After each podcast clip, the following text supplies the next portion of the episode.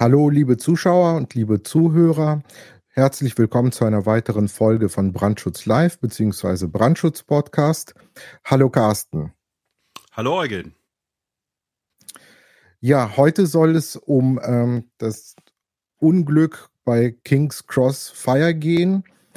Da werden wir heute einsteigen und berichten, was äh, im Jahre 87 dort äh, in der Londoner ähm, U-Bahn vorgefallen ist, wie sich das abgespielt hat und was da für Gründe ähm, dahinter lagen und was man dabei auch entdeckt hat.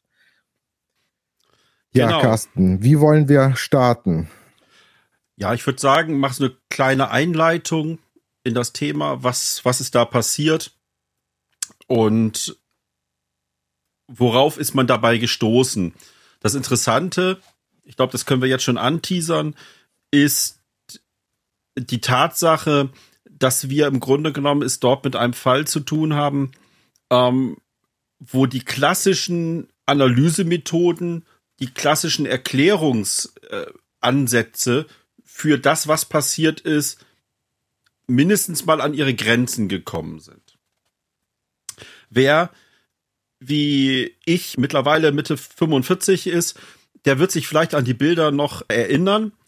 Ähm, ich meine, diese schemenhaften Bilder, wenn man sich die anguckt, dass da Leute aus einer brennenden U-Bahn-Station, aus der Rauch quillt, ähm, Bobbys mit ihren markanten Helmen laufen, daran erinnere ich mich einfach noch. Gut, ich war zehn.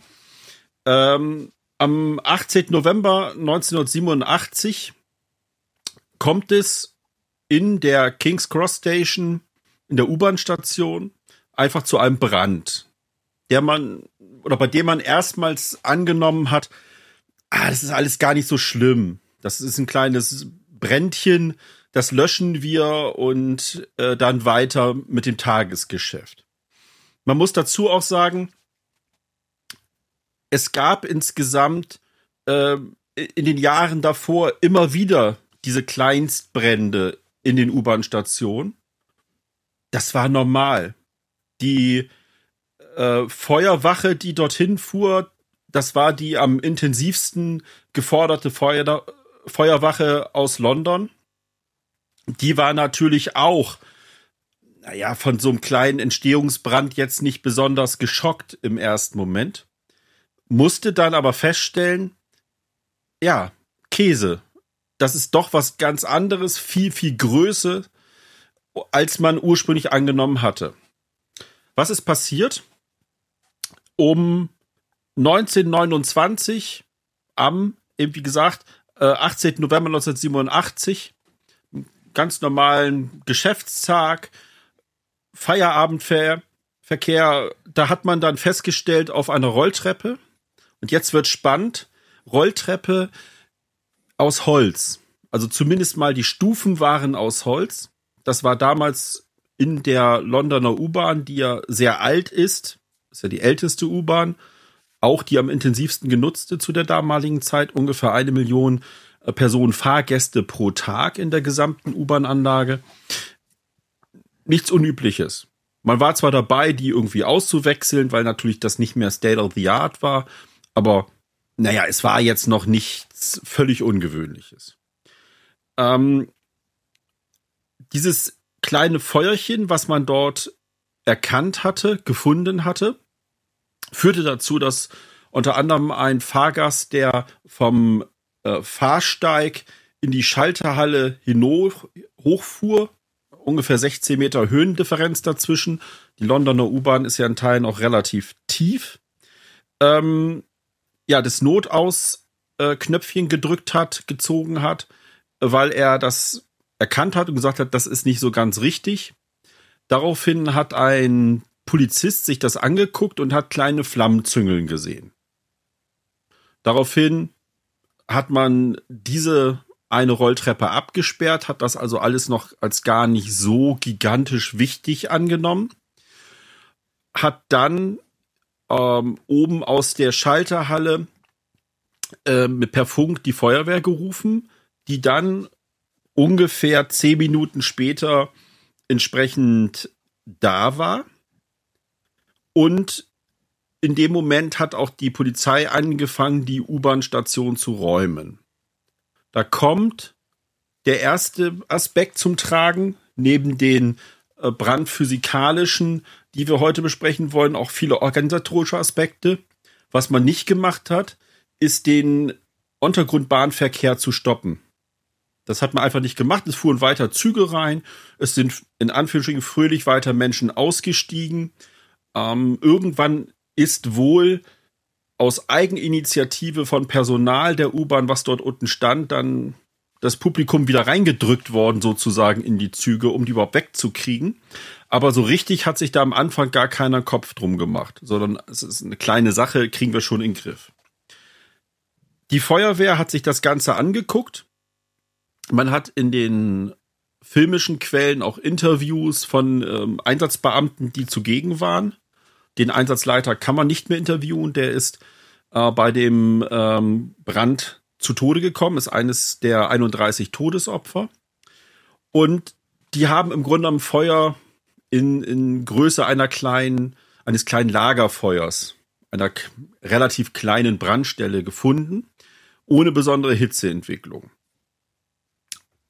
Das alles ist erstmal ja für die meisten Leute, vor allem für die Feuerwehrleute, die das in diesen Anlagen kennen, nicht so das große Thema. Ne, das löschen wir und, und gut ist das Problem bei der ganzen Sache war, dass relativ kurze Zeit vorher im Grunde genommen ähm, es dann plötzlich zu einer sprunghaften Brandausbreitung gekommen ist und eine Feuerwalze von dieser Rolltreppe ungefähr auf der Mitte diesem, von dieser Rolltreppe war dieser ähm, Flammenpunkt, war dieses Feuerchen bis oben in die Schalterhalle durchgezündet hat. Und eigentlich konnte man sich das im Nachhinein gar nicht erklären. Unter anderem, wie gesagt, der Einsatzleiter der Feuerwehr ist zu Tode gekommen. Insgesamt sind in der Nacht Feuer aus, ist dann irgendwann nach 1 Uhr nachts gemeldet worden. muss man sich auch überlegen, es ist also dann schon unterm Strich ein langer Einsatz gewesen sind weitere 30 Leute gestorben. Soweit ich recherchieren konnte, der größte Teil auch eben direkt in diesem Kontext. Über 100 Leute wurden verletzt. Viele natürlich Rauchgasvergiftung, das ist klar. Mm. Und das sieht man auch auf alten Videoaufnahmen ganz gut. Die Feuerwehrleute, die aus dem Einsatz, aus dieser Tiefparterre, äh, aus diesem Untergeschoss kam, hatten richtig mit der Hitze zu kämpfen. Klar, vor roundabout 35 Jahren war natürlich die äh, Schutzkleidung noch nicht so gut wie heute, das ist auch klar. Aber die haben dort wohl Hitzebelastungen abbekommen, die nicht üblich gewesen sind. Auch das konnte man sich nicht erklären, vor allem nicht in der Brandanfangsphase. Wie kann das so schnell so heiß sein? Und das Feuer so großflächig sein. Wir rechnen ja mit Brandausbreitungsgeschwindigkeiten äh, und solchen Sachen und das ist mehr gewesen offensichtlich. Das Ganze wurde dann im Nachgang untersucht, weil man natürlich wissen wollte, woran lag das Ganze. Man muss auch den Kontext sehen. In den Jahren davor hat die IAA in London Anschläge verübt. Es gab also auch Vermutungen, dass das ein Bombenanschlag gewesen sein könnte, was sich nicht bestätigt hat. Aber natürlich eine Überlegung ist es wert gewesen.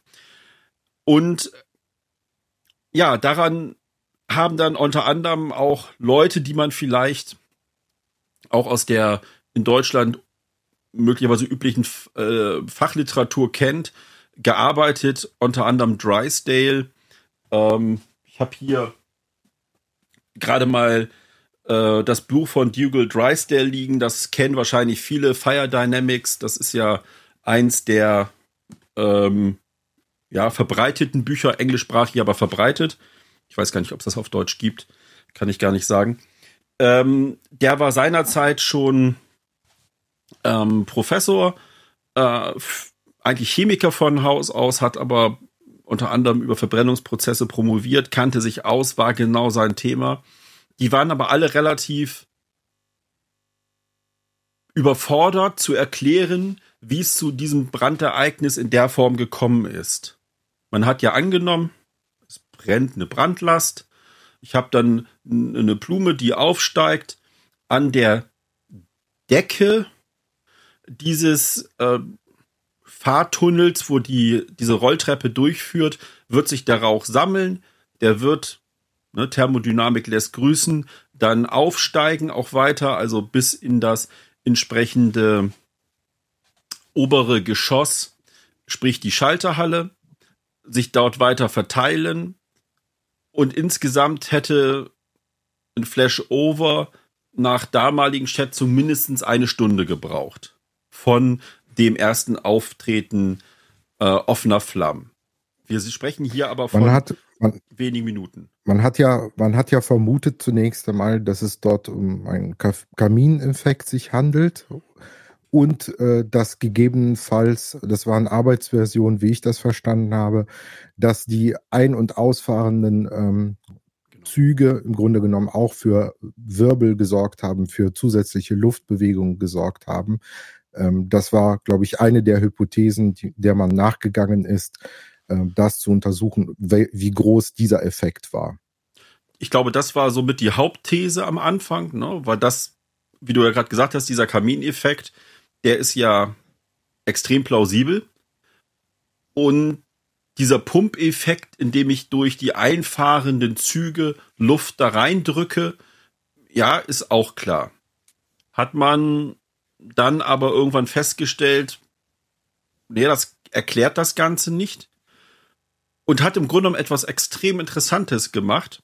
Man hat vielleicht zum ersten Mal, das kann ich jetzt nicht mit Bestimmtheit sagen, aber es ist auf jeden Fall ein früher Anwendungsfall, eine Computersimulation über eine Brandausbreitung gemacht.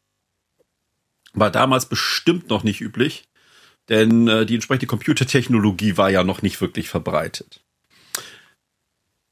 Die Simulation war im Grunde eine Kombination von äh, dem Prozess des Flashovers, also der plötzlichen Entzündung aller brennbaren Oberflächen.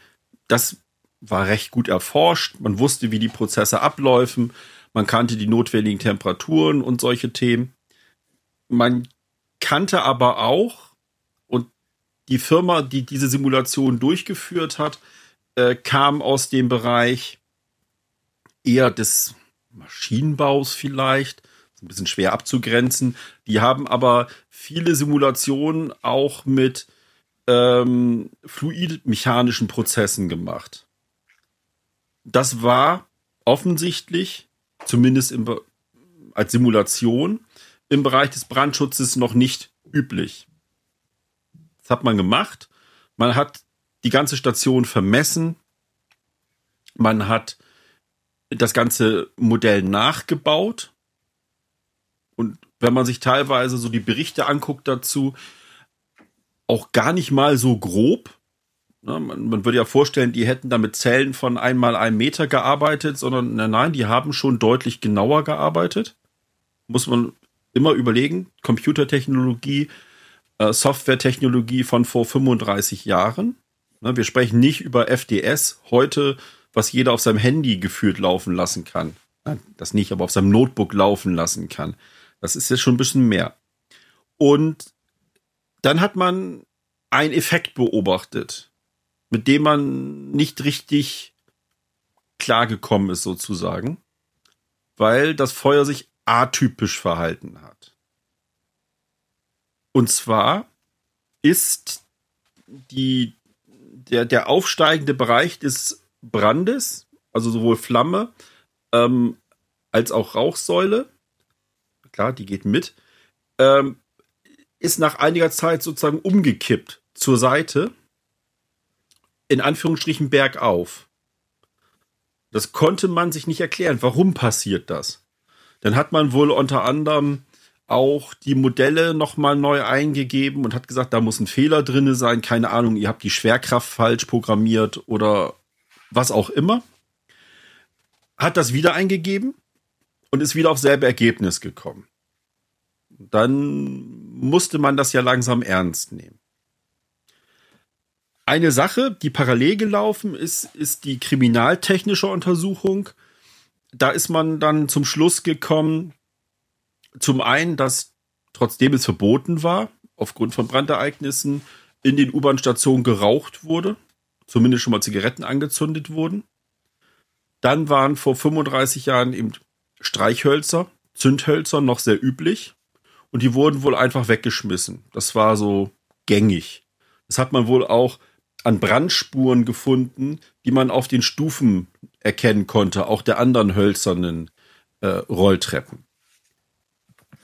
Ja, die Verbote waren schon da, ähm, Rauchverbote, allerdings hat man sich da nicht oder nicht alle haben sich daran gehalten und ähm, es wurde jetzt auch nicht so verfolgt, konsequent verfolgt. Das heißt, äh, das hat einfach stattgefunden. Wie hat genau. man das festgestellt, dass das äh, noch gängig war? Beobachtungen, ja, einfach, aber einfach auch durch Beobachtungen. Ne? Das war, das wusste ja auch jeder, der U-Bahn gefahren ist, dass das wohl immer noch üblich war. Ähm, man hat jetzt ja nicht das Zündholz gefunden, was diesen Brand ausgelöst hat. Das nicht. Man hat aber, aber zum Beispiel zahlreiche andere. Genau, man, man, na, man hat sowohl die Folgen gesehen, die Brandlöcher, als auch eben zum Beispiel die Zündhölzer, die, die Kippenreste und so weiter. Vor allem hat man aber in dem Raum unter der Rolltreppe eine Menge Brandlast gefunden, die da nicht hingehört. Überflüssige Schmierfette und Öle, die da einfach rumdiffundierten. Ähm, eben solche Sachen wie, wie Kippenreste, aber eben auch anderen möglicherweise brennbaren Unrat. Und hat festgestellt, dass so ein weggeworfenes Zündholz diese Schmierfette zumindest mal entzünden kann. Das hat man sogar Nicht, vor Ort überprüft, oder? Das hat man unter anderem vor Ort überprüft. Wollte eigentlich das Feuer sogar noch viel länger brennen lassen. Da wollte die Feuerwehr aber nicht mitmachen und hat gesagt, nee, das machen wir nicht. Wir haben hier schon äh, 31 Tote und, und 100 Verletzte gehabt. Wir zünden jetzt hier nicht nochmal eine Rolltreppe an. Ähm, und hat aber zumindest mal diesen Aspekt gehabt. Dann hat man andere Aspekte noch in Erwägung gezogen, Lackschichten auf Bauteilen und all solche Sachen. Da gab es wohl auch Erkenntnisse aus Großbritannien, dass alte Häuser, die häufig gestrichen wurden, zu schlagartiger Brandausbreitung neigte. Weil eben diese, diese vielen Farbschichten dann ab, platzten, zu Blasen wurden und sich dann irgendwann entzündet haben. Aber all das konnte diesen Effekt, den man dort beobachtet hat, nicht erklären. Und dann passierte das, was du gesagt hattest oder angedeutet hattest, vor Ort nochmal abbrennen. Nein. Dann hat man im Modellmaßstab gearbeitet. Da gibt es auch Filmaufnahmen davon. Da hat man einfach so einen kleinen, so eine kleine Mini-Variante von einer Rolltreppe gebaut. Maßstab 1 zu 10. Ich meine, okay, ich dachte 1 äh, zu 3. Doch, hier steht danach. 1 zu 3. Ja, ja, das kam danach. Ach so, es gab okay. aber ähm, die sehr handhabbaren Versuche. Maßstab 1 zu 10 hat das flach hingelegt und dann ist das passiert, wie wir uns das vorstellen. Brandausbreitung nach links und rechts und alles ist gut. Also natürlich so gut ein Brand immer sein kann. Ähm, dann hat man das Teil aber so schräg gestellt, wie die U-Bahn-Fahrtreppe ähm, war, 30 Grad, und hat dann beobachtet, was man schon im Grunde genommen aus den Simulationen kannte. Das Feuer kippte und ist dann irgendwann auf dieser Schräge hinaufgekrochen. Dann und ja, relativ schlagartig, oder? Ja, im kleinen Maßstab wohl nicht so schnell wie in dem großen nachher, aber trotzdem auch relativ, ähm, ja, relativ schnell. Ungewöhnlich schnell. Und daraufhin hat man das gemacht, was du gesagt hast. Man hat das Ganze 1 zu 3 nachgebaut mit dem ganzen Tunnel da drumrum. Also jetzt natürlich nur angedeutet. und hat im Grunde genommen Brand gestiftet und festgestellt, dass genau das, was in der Simulation rausgekommen ist, passiert ist. Am, am Anfang brennt das Feuer hoch, wie man sich das klassisch vorstellt. Dann haben die Flammen sich schräg gelegt und sind dann mit einer sehr hohen Geschwindigkeit äh, hochgeschossen und haben irgendwo steht in den Untersuchungsberichten auch drinne, ähm, wie ein Flammenwerfer über das Ende der Rolltreppe hinaus den dort liegenden Raum entzündet und alles, was dort drinne war, getötet oder in Brand gesteckt.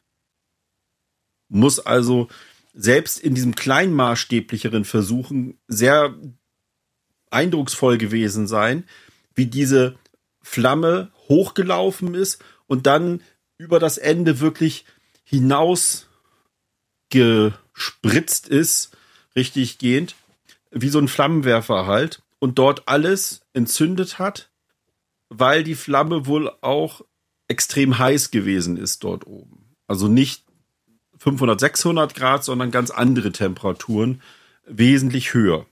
Deshalb hatte wohl auch so jemand wie der Feuerwehreinsatzleiter, der sich dort oben befand, schlichtweg keine Chance. Der stand dem Feuer im Weg und ja, dann war er wohl sehr schnell tot.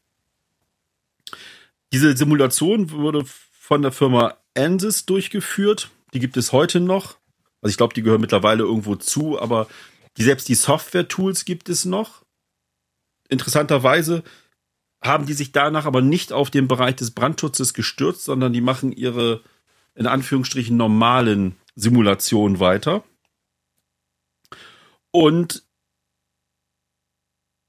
ja, auf einmal alle klassischen Erklärungsansätze, äh, die wir haben, eben wie gesagt Flashover und so weiter, passten nicht mehr.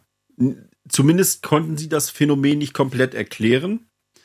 Und die beteiligten Wissenschaftler mussten sich dann intensiv damit auseinandersetzen, um das wirklich erklären zu können. Das hat man gemacht. Man hat dann Untersuchungsberichte herausgegeben.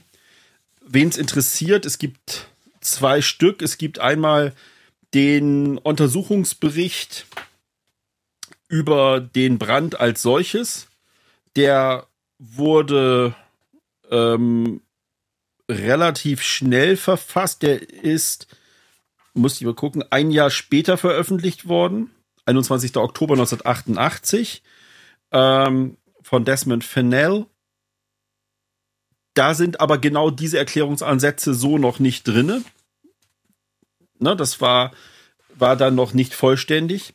Und es gibt dann zum Beispiel eine entsprechende Studie, ein Forschungsbericht aus dem Jahr 1996, äh, in dem ein Herr Wu und ein Herr Drysdale, haben wir schon gehört, ähm, also alles äh, Edinburgh University, ähm, das nochmal sehr im Detail untersucht haben und ich glaube auch für gerade für heute noch sehr interessant, ähm, nämlich damals schon ihre gesamte Zahlenmaterial mit veröffentlicht haben. Die, die Simulationsergebnisse ähm, mit allen Rechenergebnissen und so weiter, die Netze, die sie darüber gelegt haben, sind alle mit veröffentlicht. Ja, und was, und was ist eben passiert? Das ist ja die Frage. Man, was man sieht ist, das Brandverhalten ist kontraintuitiv. Unsere Intuition würde ja eigentlich sagen, wir haben einen aufsteigenden Brand im Bereich dieses Schachtes. Es wird irgendwann zu einem Flash-Over kommen, der wird aber relativ lang in der Zukunft liegen, so dass das auch für eine Räumung keine Relevanz mehr hat wir werden ähm, dann normalerweise, wenn wir in unseren normalen Denkmustern bleiben, ja nicht davon ausgehen, dass oben eine, eine Feuerwalze, Feuerlanze, gibt ganz tolle Begriffe in den verschiedenen äh, Unterlagen dazu, aus diesem Tunnel hinauskommt, sondern es würde rausbrennen wie aus jeder Wandöffnung eigentlich. Also selbst wenn man die Effekte, Eugen, die wir am Anfang nannten, also einfahrende Züge, äh, der Schloteffekt und so weiter mit betrachtet, wird das ja nicht dazu führen, dass da oben ein Feuerschweif oder ein Feuerstrahl rauskommt. Das ist ja, das, das hat auch, glaube ich, keiner angenommen. Es ist aber nun passiert. Und genau das war das Problem und man wollte ja auch verstehen, wie ist das Ganze passiert. Da gibt es mittlerweile eine ganze Reihe Paper dazu. Aber das Ganze ist schwierig gewesen. Man hat es dann relativ schnell äh, Trench-Effekt, also Grabeneffekt genannt, den man aber erstmal nicht richtig erklären konnte. Man wusste nur aus den Versuchen, wenn ich so eine grabenartige Struktur habe, wie eben so eine Rolltreppe, dann neigt das Feuer dazu, der Oberfläche zu folgen und nicht in den freien Raum sich auszudehnen mit den Flammen und dem Rauch. Flashover, okay, war allen Beteiligten klar. Kennen wir, das ist, ist Standard, das ist jetzt nicht das Thema. Aber was sind die übrigen Effekte gewesen? Und da kam dann wieder aus der Simulation folgend eben die fluidmechanischen Gesetzmäßigkeiten zum Tragen, Eugen, du kannst, du kannst den Herrn besser aussprechen. Du hast dir das gemerkt. Wie heißt der Herr? Also die, die physikalischen Effekte, äh, die dort auch eine Rolle gespielt haben, die hat ein ähm, Herr äh, Coanda festgestellt im Bereich der Fluidmechanik und diesen Effekt in Kombination letztendlich mit dem Flashover hat man dazu verwendet, um dieses Brandereignis zu äh, erklären. Und äh, unter diesem Coanda-Effekt, das ist nicht ein Phänomen in der Fluidmechanik, sondern mehrere, die zusammenhängend sind.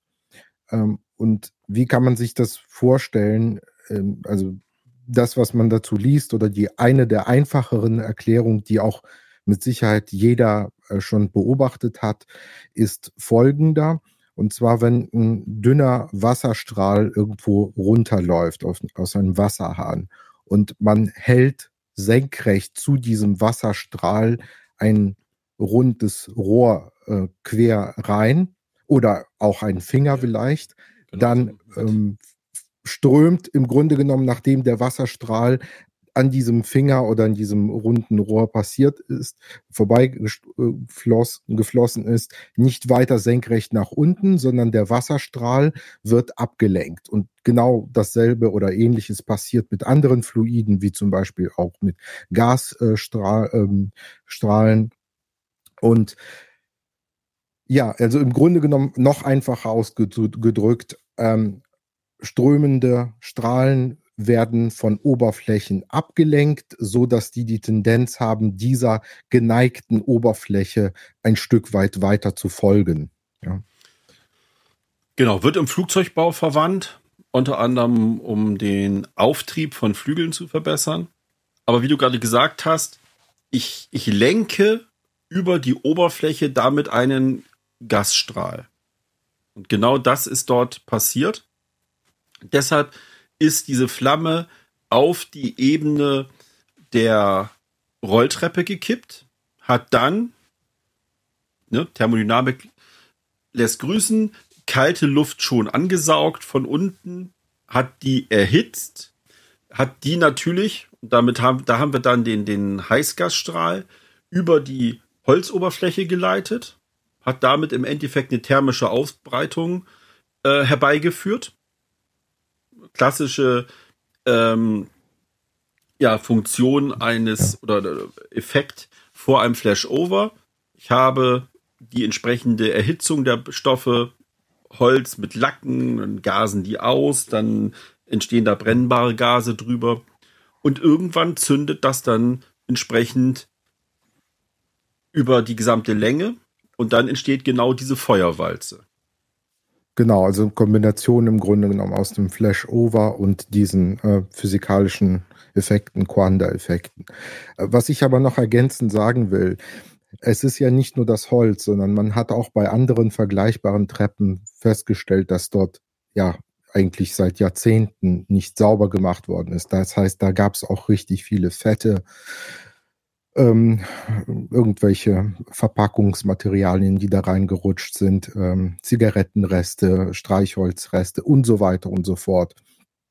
Das ist der, das hat da auch drauf eingezahlt. Das ist dann, also, dass man dort erhebliche Brandlasten hatten, hatte und was auch, glaube ich, auch das nochmal verstärkt hat. Also Grabeneffekt heißt ja, die Seitenteile waren ja aus Metall. Das heißt, ja. da gab es dann ja auch Reflexionen sozusagen. Das heißt, dass diese Wärme richtig äh, gebündelt war dort in diesem Graben, der dann auch, und das spielt eben auch eine Rolle, also wenn der Graben horizontal verläuft, äh, ist es das eine, aber wenn der sozusagen von oben nach unten unter 30 Grad verläuft, das ist auch nochmal entscheidend sozusagen.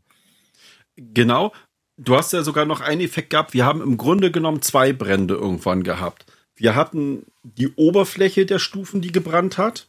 Und wir hatten unterhalb der Stufen auch einen Brand. Unterhalb der Stufen haben diese ganzen Öle, Fette und sonst was gebrannt. Und irgendwo oben hat Holz mit Lackschichten und sowas gebrannt ja, es gab sogar noch was obendrauf. Und zwar die Decke von diesem äh, Tunnelabgang war ja wohl mehrfach mit äh, brennbaren Lacken, Farben überstrichen. Genau. Das hat übrigens jemand, der dort im Vorfeld Begehungen gemacht hat, das bemängelt. Das, da wurde aber nicht drauf reagiert sozusagen. Das heißt, zusätzlich on top darauf kommt, kommen auch nochmal weitere brennbare äh, ja, Anstriche. Das ist genau dieser Effekt, den ich vorhin nannte, in britischen Wohnhäusern, älteren britischen Wohnhäusern. Genau daher kannte man eben diesen Effekt von vielen Farbschichten. Ähm, aber was ich sagen wollte ist, du hast natürlich den Brand von unten und da ist teilweise auch heißes Gas, teilweise wohl auch Flammen, in diesen Bereich der Seitenwände des Grabens des, der, der Rolltreppe reingekommen, sodass diese Seitenbereiche sogar noch von innen beheizt wurden und richtig heiß geworden sind. Ich habe also im Endeffekt einen komplett heißen Bereich gehabt, durch den dann irgendwann die entzündeten Gase durchgeschossen sind. Also insgesamt ein Effekt, der, mit dem man sich sicherlich erstmal lange beschäftigen kann. Er ist auch rein äh, von, der, von der Modellierung her im Detail. Aber darum geht es uns ja in diesem Podcast nicht ja, Effekt ist total kontraintuitiv.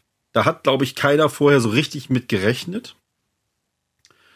Er gilt im Übrigen für erstmal für alle schräge Flächen, die, die brennbar sind und nicht nur für ähm, ähm, ja, Rolltreppen, sondern wenn das eben diese grabenähnlichen ja. schräge Flächen sind, dann muss man sich im Zweifel damit auseinandersetzen.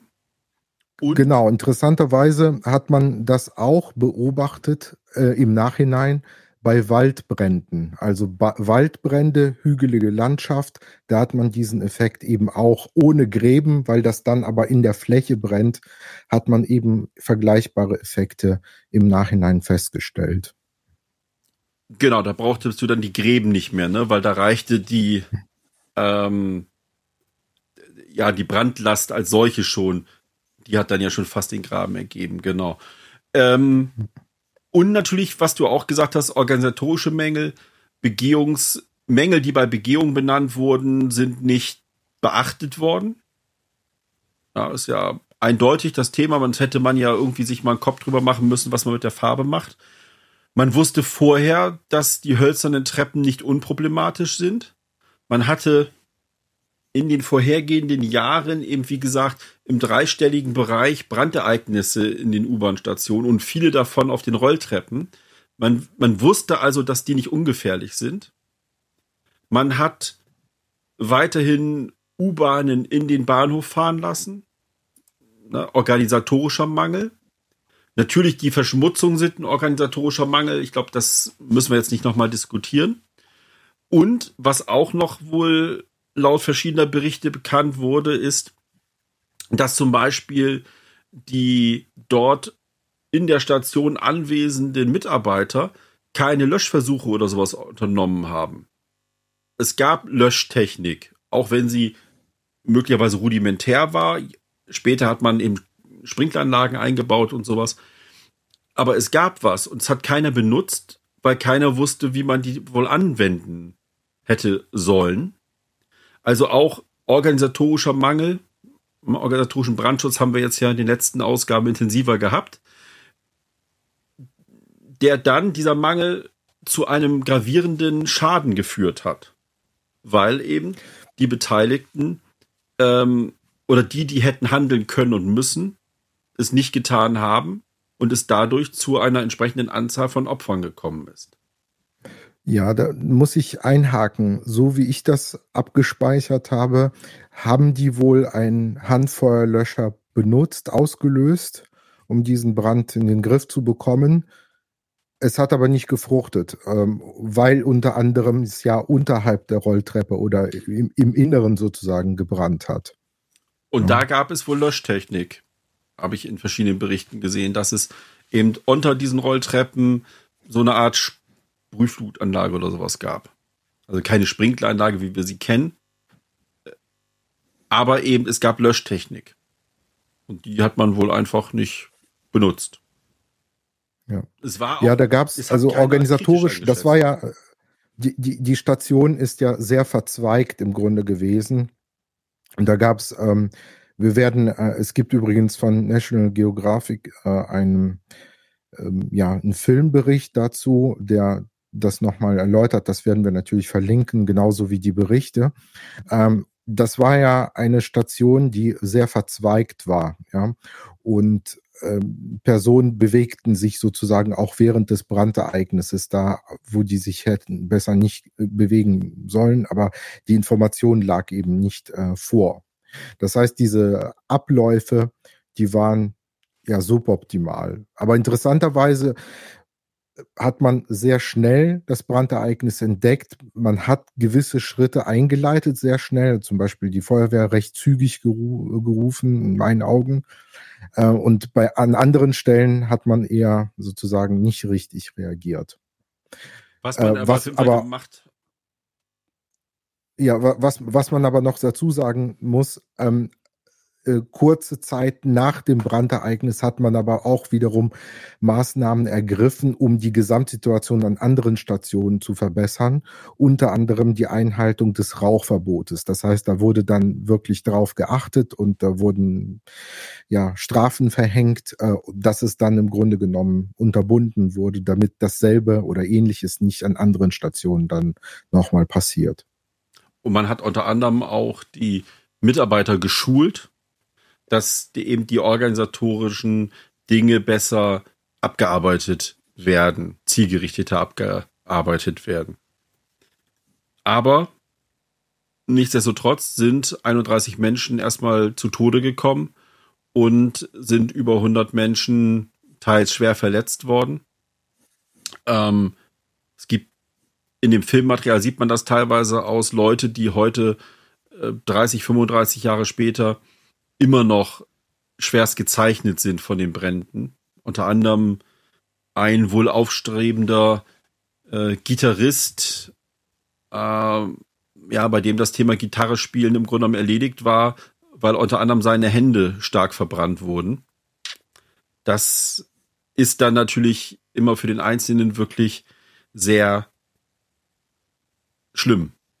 Also dementsprechend, das kann man, glaube ich, das ist, geht, und das haben wir schon ein paar Mal gesagt, es geht uns ja nicht um Effekttascherei, wenn wir diese Sachen besprechen, sondern wir haben immer schon auch ein Auge drauf, welche, welche Schicksale dahinter stehen. Bei den Verletzten in Person, aber auch bei denen und auch bei den Todesopfern äh, hinsichtlich der Angehörigen. Ähm, aber wichtig ist es ja, dass wir dann daraus lernen hier einmal die technischen Aspekte, banale Themen wie Sauberkeit am Arbeitsplatz in Anführungsstrichen, sprich, dass nicht die ganzen Öl- und Fettreste da sind.